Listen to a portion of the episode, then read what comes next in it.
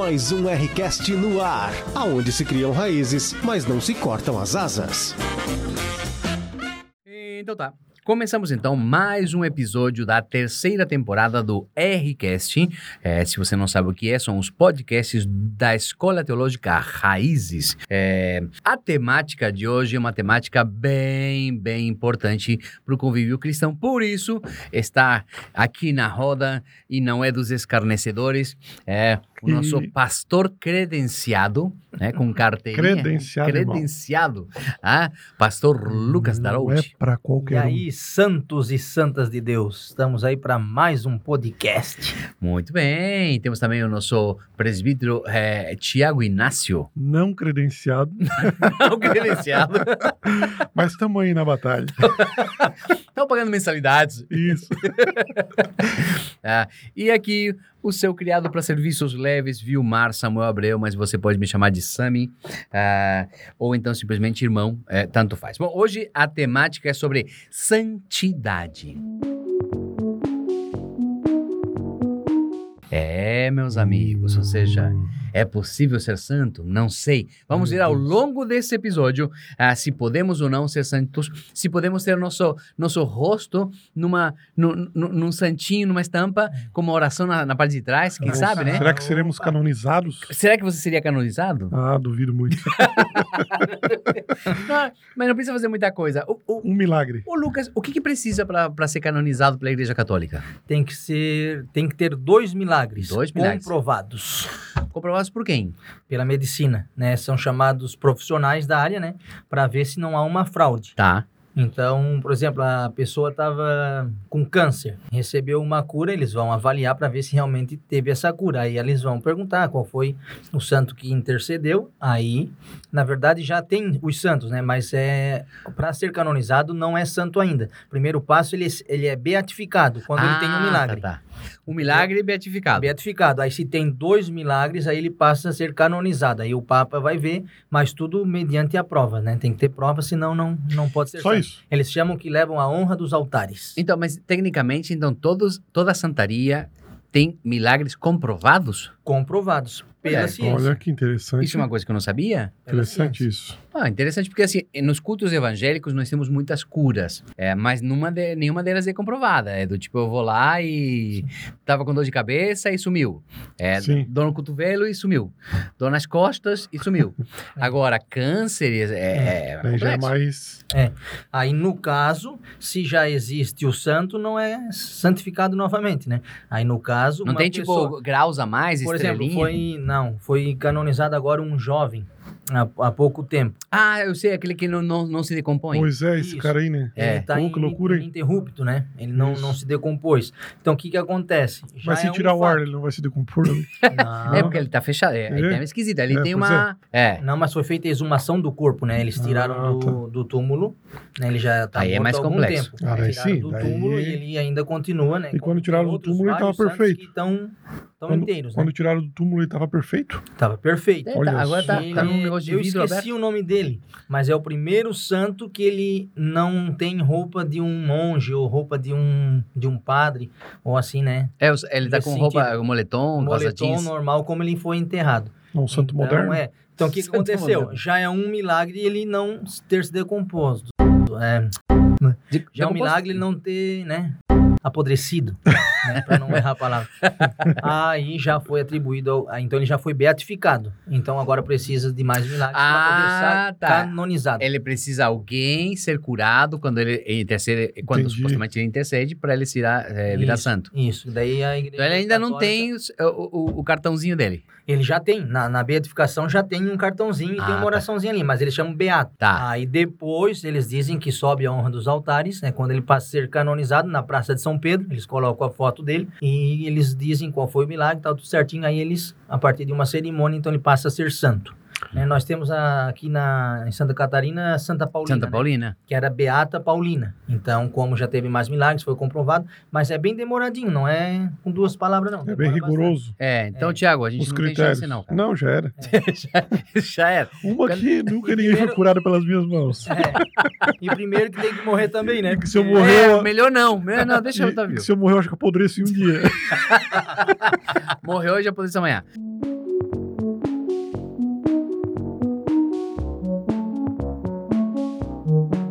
Depois de tirar essas dúvidas com o nosso Beato de plantão, Oh, é, Jesus. é pastor credenciado, né? Vamos então a, a- ao tema do dia de hoje, santidade. É, bom, vamos começar bem leve, tá? Viver em santidade é viver sem pecar? Então, eu acredito que o primeiro passo que nós temos que ver é o que quer dizer ser santo. Opa, legal, né? vamos Nós definir temos as coisas. que definir.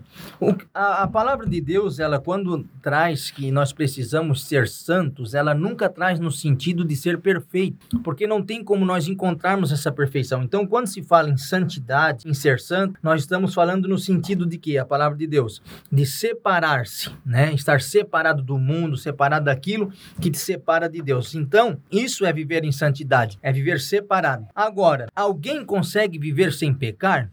Lógico que não. Ninguém de nós consegue. Crente, não crente, ateu, cristão, ninguém consegue viver sem pecar. Agora, há uma diferença entre aquele que serve a Deus e o que não serve na questão do pecado. Por quê? Porque aquele que não serve a Deus, ele premedita o pecado, ele marca horário para o pecado, ele combina o tipo de pecado, então ele tem essa tendência, ele, ele quer praticar o pecado. Eu conheço alguns crentes assim também. É, então nós temos que Jesus. chegar junto para explicar o que é ser santo. Agora, o crente não. O que é diferente, aquele que ele procura viver uma vi- vida de santidade, o pecado ele já é um acidente no percurso. Ou seja, ele não abriga mais aquele pecadinho de estimação, ele não deseja mais o pecado, ele não quer viver na prática do pecado. Então, agora, aquele que diz que não tem pecado já cometeu o pecado. Então, Gente, viver em santidade é separar-se, mas nunca no sentido de ser perfeito. Não tem como nós sermos perfeitos. Agora, a questão do cristão é ele não premeditar o pecado. Então, vai acontecer como um erro no percurso. Você até não quis cometer, mas como nós somos falhos, a gente acaba cometendo. Então, não tem como nós vivermos sem pecar. É triste, né? Mas é a realidade. É a cruel realidade e eu acho que ter essa essa maturidade e essa consciência em relação ao pecado é, faz os cristãos se tornarem mais maduros, Sami. Lucas. Às vezes as pessoas começam a comparar o seu estilo de vida com o estilo de vi- vida de outras pessoas. E aparentemente parece que as outras pessoas sempre são mais santas que nós. Sempre. É, sempre tem um tempo para tirar em oração, é, ou sempre estão em jejum, ou sempre tem um testemunho bonito para contar. E essas comparações às vezes fazem com que as pessoas se tornem inferiores, é, fiquem traumatizadas. Bah, eu nunca vou alcançar aquele nível ali. Por quê? Por que, que elas pensam isso? Porque elas enxergam em si uma pessoa pecadora. Só que se a gente fosse analisar a fundo, como o Lucas falou, que, que trata muito mais da nossa natureza, de quem nós somos, pecadores de fato, é, esse problema aí acaba sendo resolvido. A gente se torna resolvido em relação ao pecado. Não que a gente vai cruzar os braços, a gente não tá fazendo apologia a isso, não tá defendendo isso, não que a gente vai cruzar os braços e dizer, ah, eu sou pecador mesmo e tá tudo certo, agora já era, Jesus me salve, tá acabado. Não. É ter a consciência de que você é um ser humano limitado e que você vai errar no percurso, vai errar no decorrer da vida. Eu até acho massa galera, é a parte da, da ceia de Jesus, que ele vai lá e lava os pés dos discípulos. E quando ele lava os pés dos discípulos e chega na, na, na pessoa de Pedro, Pedro não deixa ele lavar os pés. Por quê? Porque ele disse que não era digno que Jesus lavasse os pés dele. Aí Jesus fala o que para ele? Ó, se eu não lavar os teus pés, tu não vai ter parte comigo. Daí Pedro, ah, apavorado, porque queria ter parte com o Senhor, diz, ah, então não lava somente os pés, mas o corpo inteiro. Aí Jesus falou o quê? Não, não é necessário lavar o corpo de quem já está limpo senão somente os pés. Os pés a gente traz um, um sentido de que a gente usa ele para caminhar, Pra andar? para andar. É, nosso corpo pode estar limpo. Você pode ter tomado banho antes de vir para cá. Só que eu tenho certeza que você sujou os seus pés, Uhum. porque você usa ele para caminhar. Pegou poeira. Então Jesus está querendo dizer para nós, isso num sentido mais devocional, ele está querendo dizer para nós que é inevitável não nos sujarmos com as poeiras da vida. E é necessário a gente estar sempre lavando o nosso pé, na humildade, reconhecendo que nós somos limitados e que essa santidade é uma maturidade que se alcança no decorrer do dia, dia após dia, se relacionando com o Senhor. Enquanto a gente estiver caminhando nessa terra, a gente vai estar sujando os nossos pés. Sujando nossos pés. E tem que estar sempre lavando eles. Sempre. E, e- e- a ideia é que um lava do outro. Nossa, é aí, aí que pega, né? Aí é que pega. É. Aí é que pega. Não que a gente esteja cobrindo os pecados, mas ajudando a tirar as poeiras do dia a dia, a- as falhas, as mancadas, porque todos nós temos essas mancadas. Então, Até, até você falou nessa questão aí de, de lavar os pés uns dos outros, cai justamente no, no texto de Mateus 5, 43 ao 48, que Jesus vai falar no, no, no termo de sede santos ou sede perfeitos, como vosso Pai é perfeito no céu. E o contexto traz o sentido de amar o próximo. hum, Ah, que galardão tereis, ou que vantagem vocês vão ter. Ah, é, para mim é fácil e dizer que eu amo minha filha. Exatamente. mim é fácil dizer que amo minha esposa, porque são da minha família. Daí Jesus fala: até o mais incrédulo pratica isso. Mas não, sede perfeitos como o vosso Pai é. E como é que Deus é perfeito? Ele faz nascer sol sobre justos e injustos. Ele faz descer chuva sobre justos e injustos. Olha como é que Deus manifesta a sua perfeição, não fazendo distinção de pessoas. Você sabia que um estuprador respira o mesmo ar que você respira? Você sabia que um estuprador recebe o mesmo sol que você recebe? Você sabia que um estuprador recebe a mesma chuva que você recebe? É forte, mas é Deus em sua perfeição manifestada. E ele nos convida a sermos igual a ele, em santidade, Perfeito. maturidade. Maturidade. Lembrando que ser santo não é não cometer é simplesmente ter como acidente, como sujeiras do dia a dia, ou que eventualmente a gente vai ter. é, mas o nosso prazer, nossa vontade é não estar ali. O que Paulo fala, o bem que eu quero eu não consigo.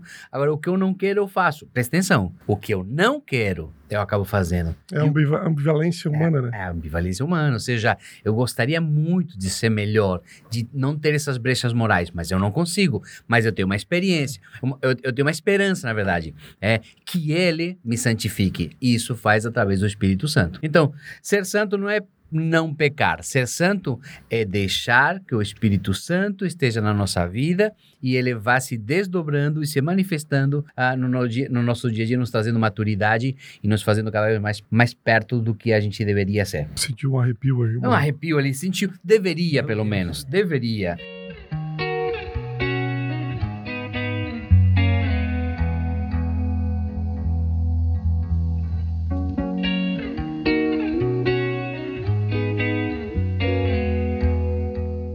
Já, já que estamos falando, falamos de Deus e falamos, é, é possível ser santo como Deus é santo? Se, se é possível ser santo como Deus é santo, é, quer dizer que então os, os santos da Igreja Católica estão validados, então? Porque eles são santos. E se eu São- posso ser santo, santos. se, se eu posso ser santo como Deus é santo, então eles estão tão certos, então? A gente vai começar a, a ter é, é, é, é, panfletinho deles? Deuses na terra. Deuses da Terra? É possível ser santo como Deus é santo? Não. A, Bí- a Bíblia ela é bem clara, né? Porque quando o que é mortal se revertir, se revestir da imortalidade, né? E aquilo que é corruptível se revestir da incorruptibilidade, então aí sim nós conseguiremos alcançar um padrão, né? Sério como de ele é. santidade como ele é. Porque aqui na, na Terra não tem como ser. A gente até tenta, mas não aguenta. é muita pressão, é, é, é difícil mesmo, né? Então não tem como nós sermos santos como Deus é santo. Até porque Isaías vai dizer que ele é três vezes santo. Oh, glória a Deus. Confira aí Isaías capítulo 6.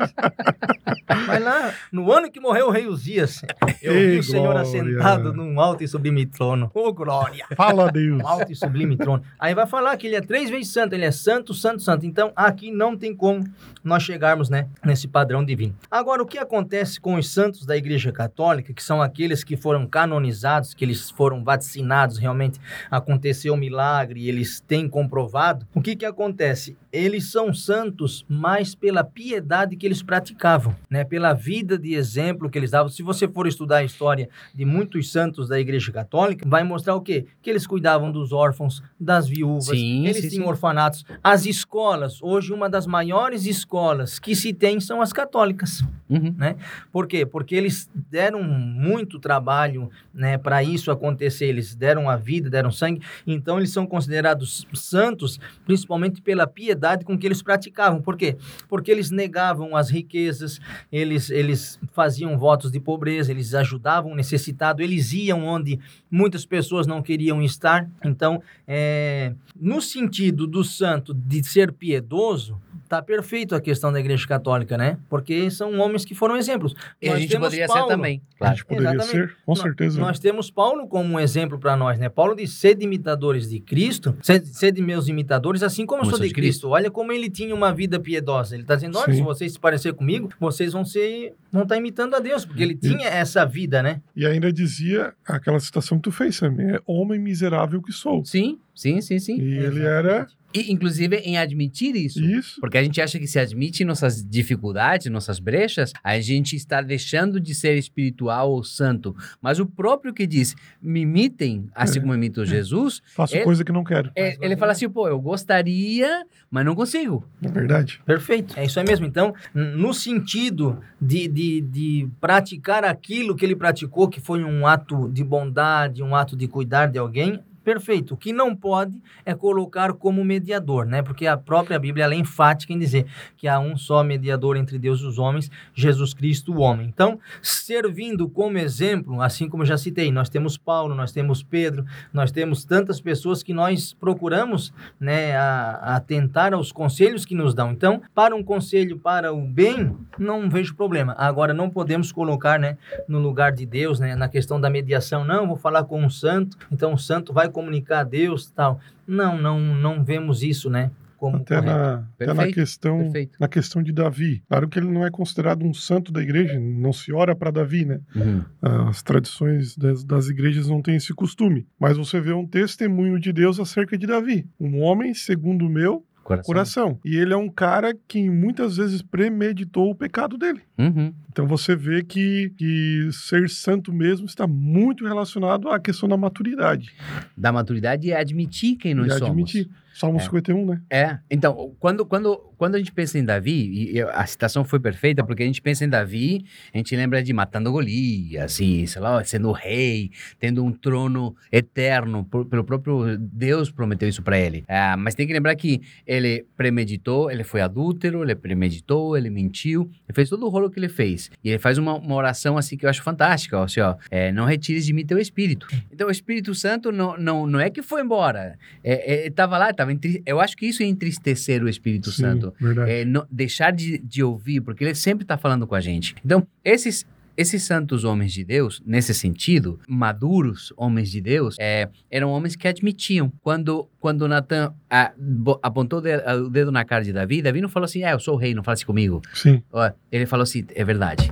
Eu sou isso mesmo. Então, eu acho que é, é por ali que a gente pode ser, é- é- é trilhar o caminho da santidade. O Espírito Santo nos constrangendo, nos convencendo de que a gente é ruim e a maturidade de admitir: olha, eu até gostaria de ser um crente melhor, mas eu sou ruinzinho. Ó Deus, não retire o- o teu Espírito de mim porque eu sou ruinzinho. Então, eu acho que esse é o caminho que nos leva à maturidade. Admitir para nós mesmos quem nós somos, porque a gente é bem ruinzinho Aceitar quem nós somos. né? aceitar quem nós somos. Na hora que a gente aceita quem nós somos, aí eu acho que fica mais fácil. Não, não que seja mais fácil para o Espírito Santo, mas Uhum. é, é, o, o trabalho do Espírito Santo fica mais evidente porque aí a gente para de resistir, é, no, no- no sentido de deixa da liberdade, abre o coração. a gente é um resistindo. ser psicológico, né, sabe? Sim, É, sim, então, sim, sim, sim. a- o fato de aceitar quem somos é, destrava muita coisa, né? Na nossa consciência. Né? É, é, é o caminho para a maturidade. Quando a gente é moleque, a gente não admite um monte de coisa. Quando a gente é mais Sim. velho, a gente fala, não, é verdade. É. É, de- Já não, Fiz errado. já não luta as, me- as, as mesmas guerras, né? Não, e, e além Já. disso, e, e aí já sabe que não, essa aí não adianta Não porque vale a eu- pena. não vale a pena. Então, eu acho que a maturidade tem a ver com isso também. A O próprio termo santidade tem sentido de, de maturidade.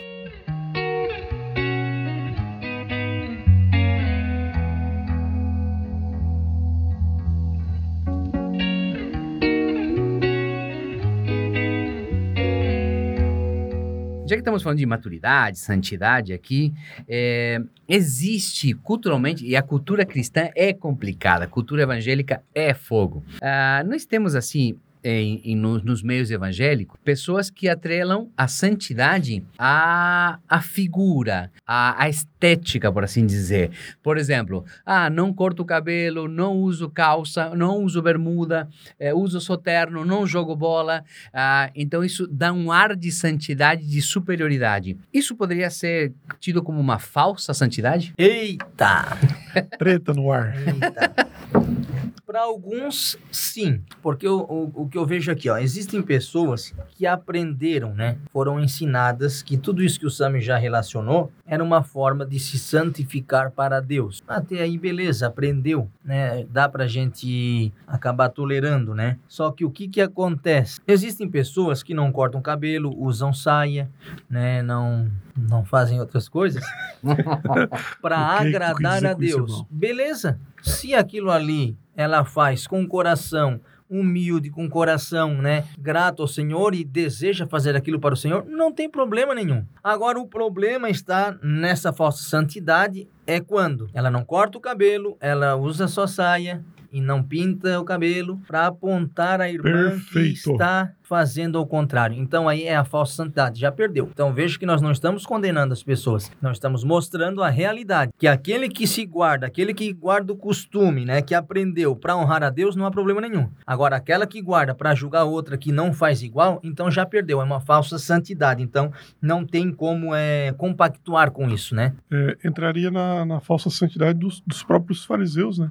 Dos religiosos da época de Jesus, né? Eles carregavam sobre si alguns fardinhos leves, colocavam fardos mais pesados sobre o povo, porque Jesus falava que eles não tinham a coragem de carregar Uhum. os fardos que eles colocavam, Uhum. expressando uma falsa santidade. Daí Jesus vai e confronta eles. E é justamente isso, quando a, a, a falsa, a falsa santidade ela é denotada quando ela me, me julga superior ao meu próximo. Outra coisa, eu até não vou citar nomes, né? Vai abrir seu coração. Foi contigo, então. Não, não, foi um amigo meu. Ah. Esse amigo meu é... Momento de abrir o É, coração. abrir o coração. Não, Abre o seu coração. Aconteceu um caso, eu achei muito hilário, dessa questão da falsa santidade. A guria adulterou. E o pai dela foi junto lá para tratar o assunto dela, né? Só que ela era as vestes bem comprida, bem comportada, né? Não, não usava degote, nada. Decote, né? É Decote, que é. decote não dá.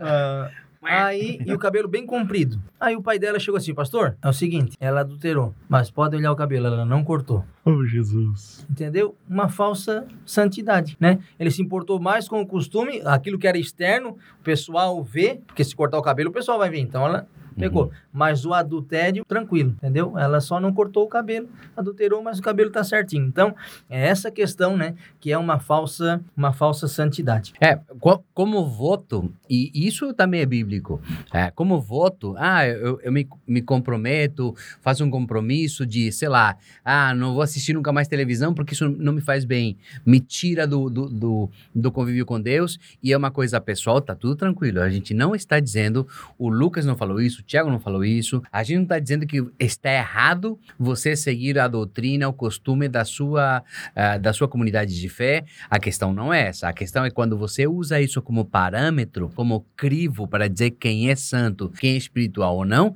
isso é errado. Isso é idolatria do costume. Assim também como é verdade, quando a pessoa usa bermuda, tem tatuagem, tem alargador e fica julgando quem anda de que, quem não corta o cabelo, quem não pinta o cabelo e quem não usa bermuda. Também é uma falsa santidade, uma falsa liberdade. Os dois pontos estão errados, as duas extremidades são erradas.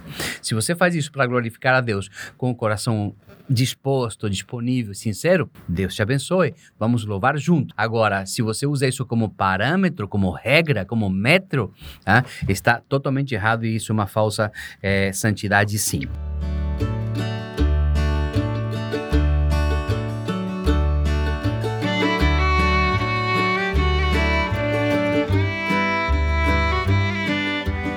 Na sociedade atual que a gente vive, que é uma sociedade assim um pouco mais aberta e permissiva, por assim dizer, é, é possível ser santo nessa sociedade? É possível. E precisamos. Não só possível, né? Nós precisamos ser santo numa sociedade que está corrompida. Por exemplo, Noé, ele estava no meio de uma geração corrupta, uma- no meio de uma geração que não temia o Senhor, porém ele, ele era justo. A Bíblia diz que Deus olhou para ele e viu ele, ele justo. Ou seja, o crente ele não precisa de um ambiente favorável para ser crente.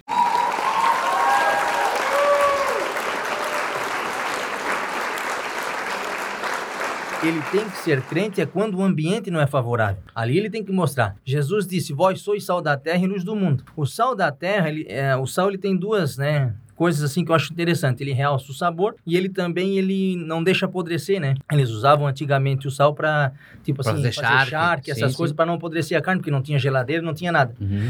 E eu aprendo o quê? Como sal, nós temos que se guardar do, do mundo, né? Da, da, da corrupção. Nós não podemos apodrecer. Por exemplo, um exemplo para você ver o que, que é inibir o, o pecador de manifestar o seu pecado. É o que nós estamos tratando, né? É possível e devemos ser santos no meio da sociedade. Na hora do recreio, porque eu sou antigo, né? Não, não é intervalo. Na hora do recreio, tá todo mundo lá com o celularzinho na mão. Daqui a pouco estão assistindo ali um filme pornográfico ou vendo alguma coisa que não agrada. Então ali se divertindo. De repente vai chegando o Joãozinho. Quando o Joãozinho vai chegando, eles vão dizer: opa, guarda o celular porque vem o Joãozinho. O Joãozinho ali é diferente. O Joãozinho não tá na nossa. O Joãozinho ali, ele é diferenciado. Ou seja, o Joãozinho, a presença dele vai inibir o pecador de cometer o seu pecado. Por quê? Porque ele vai respeitar, porque ele sabe que a postura do Joãozinho é diferente. Então é isso que nós, como sal, precisamos fazer, né? É fazer com que o pecado ele não seja manifesto quando está na nossa presença. Então nós precisamos sim é, nos guardar e, e sempre que possível mostrar, né, ser sal da terra. Né, onde não está o ambiente tão favorável. Não espere um ambiente favorável para ser crente. Aí não adianta. Você tem que ser crente mesmo quando está do lado de alguém que não professa a mesma fé que você, ou que não crê no que você crê, ou que não está nem aí para as coisas de Deus. Aí sim você tem que mostrar o que é ser santo. Por, por que, que ele tem a carteirinha de pastor? Por quê? Por causa disso, né? Por causa disso, né? é demônio, né? Não É é, mais o nome isso. de Jesus, só mostra a carteirinha e o demônio sai Nossa, do o pau. demônio sai na hora. É, não, mas é perfeito, exatamente isso. Ou seja, a questão é quem influencia e quem é influenciado. Né? É, ou seja, a luz e o sal é onde precisa para realçar o sabor, para conservar aquilo que de certo, de fato, é, deveria ser preservado é, e não se deixar levar pela, pelas coisas deste mundo e tudo mais. É, lembrando que culturalmente falando, é uma época. Eu já ouvi pregações que, que de, de pastores famosos, inclusive, é porque esta é a pior geração que já existiu. Balela, né? Ele nunca ouviu falar de Calígula, nunca ouviu falar Nossa, o cara era tremendo. tremendo. Ele nunca viu, fa é, nu- nunca viu falar de, do carnaval de 1912, depois da, da, da, da gripe espanhola. Nunca ouviu falar da- dos cultos religiosos pagãos. Sim, da cidade de Corinto mesmo, né? Da prostituição cultural. Então, é, é- então, a questão é essa, ou seja, não é que a nossa geração ela é a mais perversa. Agora, uma coisa é verdade. A nossa geração é a que tem mais facilidade no acesso a esse tipo de coisa. Sim, verdade. Sempre tem. Não tem aquela desculpa. a- a- as avós falam isso. Ah, na minha época não se falava tanto de sexo. Tem 18 filhos. não se falava? Não se falava mais, olha. É, não, 18 filhos. Na minha época era diferente. Hoje é muito, muito, sei lá o quê. Tá muito liberal. Tá muito liberal, mas tinha 18 filhos. Ah, então, hoje nós temos acesso muito mais facilitado. É, qualquer adolescente, qualquer adolescente com seus 13, 14 anos, com certeza tem um smartphone. E com esse smartphone ele tem acesso a qualquer momento a todo tipo de conteúdo é, sensual, libidinoso, pornográfico, que na minha época a gente demoraria, sei lá, séculos para ter essa informação porque era difícil o acesso. Então não é que essa, essa geração, essas gerações são mais perdidas, é que essas gerações têm mais facilidade para consumir uma coisa que se nós tivéssemos também a gente ia consumir. Sim, com certeza. Com certeza a gente ia consumir é, da forma com que eles consomem. Nós encerrar essa parte da santidade, que eu acho bem, bem, bem importante, vamos encerrar com uma treta teológica, então. Há um tempo atrás, teve um pregador famoso, é, sai da frente, Satanás! Hum, glória. Eu acho que ninguém sabe quem ele é. Hum. Ah, mas o Sai da frente, Satanás! é, pregou sobre ser Deus.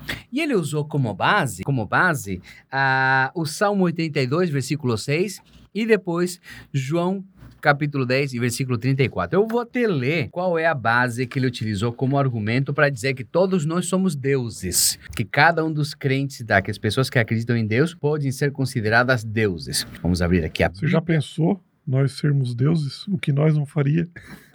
Cara, tem um filme, O É. Todo-Poderoso. Todo poderoso. Jim O Carrey. né? todo... Jim Carrey. Aquele filme, eu acho que devia passar no culto, tá? Devia, né? No, no culto de domingo, venham, vamos assistir o Todo-Poderoso. Sabe por quê? Porque mostra exatamente o que a gente O que faria a gente faria? tivesse o, o poder ou, ou- ou a capacidade de- do poder de Deus. A gente beneficiaria a, nós mesmos. A nós mesmos. É? Ou seja, é o egocentrismo o tempo todo. Salmo 82, e versículo 6 fala assim: Eu disse, vocês são deuses, todos vocês são filhos do Altíssimo, mas vocês morrerão como simples homens, cairão como qualquer outro governante. Então perceba, claro que ele argumentou em cima só do versículo 6. Eu disse a vocês, vocês são deuses, filhos do Altíssimo. E aqui cabe mais um, mais um detalhe que a gente sempre retifica na nossa escola teológica. Você não pode fazer um argumento ou trazer um argumento teológico baseado em uma partezinha da parte B ou um versículo totalmente fora de contexto. Porque ali, quando ele fala vocês são deuses, também é reafirmado em João. Quer ver? Em João, e aí já vão se preparando, é, teólogos, porque eu já vou jogar a bomba para vocês. Lucas. É, Lucas, pastor, quero ver, quero, quero ver fazer valer a carteirinha agora. Carteirinha, carteirinha. É, tá porque bombando carteirinha ele hoje. tem, agora quero ver argumento. João 10 e 34, agora é Jesus falando, aí fica mais ruim o negócio. Diz assim: Vai lá. Não está escrito na lei de vocês, eu disse, vocês são os deuses? Se ele chamou Deus aquele a quem veio a palavra de Deus, a escritura não pode ser anulada. Eita, Tá, e agora? Como é que resolvemos isso, já que fala assim que vocês são deuses? Se eu sou Deus, ali eu posso ser santo como Deus é, porque eu também sou Deus. Ah, eu vi um outro pregador, daí ele é mais novo e ele é mais midiático, falando que nós somos iguais a Jesus e temos a mesma importância, usando como base esse texto também. Chegou a cair o negócio aqui agora. Pastor Lucas, nós somos deuses? Isso não existe. Estilo Padre Quevedo. Como especialista, eu posso garantir: isso não existe. Isso não existe. O próprio Jesus, ele disse, né? O próprio Deus, ele disse que não terás diante de mim outros deuses. Então é ninguém é ninguém, né? Ninguém no hebraico é ninguém. Então não, não, ninguém vai se colocar como um Deus. E então dentro daquele contexto ali, o termo deuses ele está sem dúvidas referindo à autoridade e a juízes humanos também que existia em Israel, né? Que eram os representantes de Deus na administração. Então não tem nada ali, a Bíblia não está dando respaldo para para dizer que nós somos deuses. E, gente, isso aí, pelo amor de Deus, eu fiquei até nervoso agora. Numa, Não, não vai pecar, irmão. Não vai pecar. É irai-vos, mas não pecai. É, é, na verdade, quan- quando você tinha um sistema de governo teocrático, e aí sim, o governo de, de Israel naquela época, ele obedecia à lei que o próprio Deus instituía. E em Levítico, o próprio Deus deu suas leis, seus decretos e levantou juízes para atuar em nome de Deus. Então, na hora que o juiz sentenciava alguma coisa, é como se fosse Deus falando. Por quê? Porque estavam aplicando a palavra, os preceitos, as leis e decretos do próprio Deus. Então, nesse aspecto, é, o Salmo fala: vocês são deuses, ou seja, o que vocês falam aqui é feito e é, digamos assim, cumprido como se fosse o próprio Deus falando. E é a mesma citação que Jesus faz para os fariseus. Vocês não falam que somos deuses, ou seja, aquele que lida com a palavra de Deus e fala aquilo que Deus falou, está sendo como que boca de Deus. Então é nesse sentido que ele diz: vocês são deuses, está escrito: vocês são como deuses. Não está falando na divindade, nem na onisciência, nem nos atributos comunicáveis, nem incomunicáveis. Está falando apenas com uma espécie de uma, uma autorização otorgada. Isso também chama, quando você pode assinar por alguém, como é que é? Hum, Procuração.